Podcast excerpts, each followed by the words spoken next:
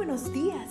Gracias por estar con nosotros en este bendecido día. Ven y juntos aprendamos y realicemos el estudio de nuestro matinal titulado Nuestro maravilloso Dios.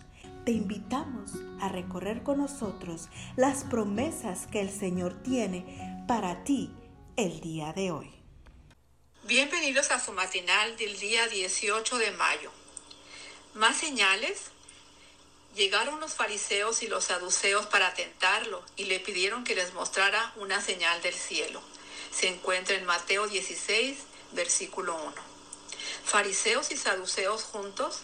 Bien extraño que miembros de estas dos sectas enemigas estuvieran juntos, a menos que como tan a menudo sucede, los uniera un enemigo común.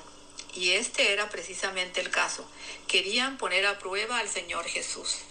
Algunos comentadores bíblicos sugieren que la delegación de fariseos y saduceos de la que habla nuestro texto de hoy había sido comisionada por el Sanedrín, la suprema autoridad religiosa y civil de los judíos. Su objetivo era mostrar ante el pueblo que Jesús no era el Mesías. Cualquiera haya sido su motivación, el caso es que estos líderes religiosos le pidieron que les mostrara una señal del cielo.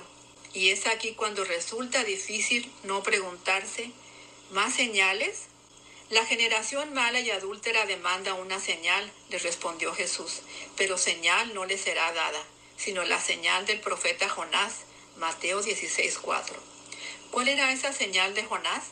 Como Jonás había estado tres días y tres noches en el vientre de la ballena, Cristo había de pasar el mismo tiempo en el corazón de la tierra.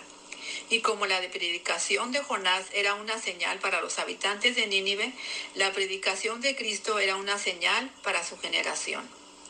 La señal que demandaban ya estaba ante ellos, era Cristo. Sus obras eran las de Dios, sus palabras eran las de Dios, su vida revelaba el carácter de Dios. ¿Y querían más señales? Ni siquiera los convenció el hecho de que Jesús se levantara de los muertos. ¿Por qué? Porque más que ilustración intelectual, lo que necesitaban era renovación espiritual. Hay varias lecciones que hemos de aprender de este relato. Una, que nuestra fe no debe alimentarse de milagros, sino de la palabra de un Dios que es fiel a sus promesas.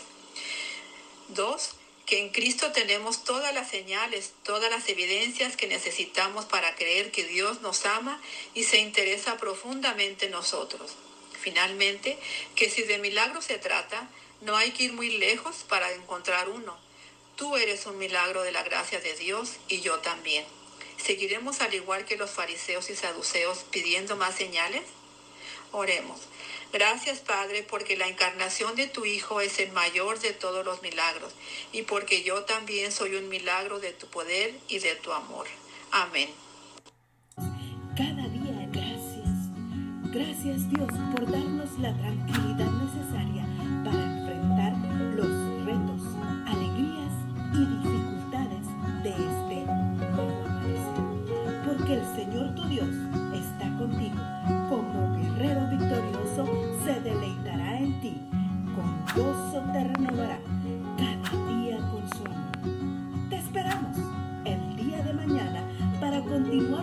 aliento en la palabra de nuestro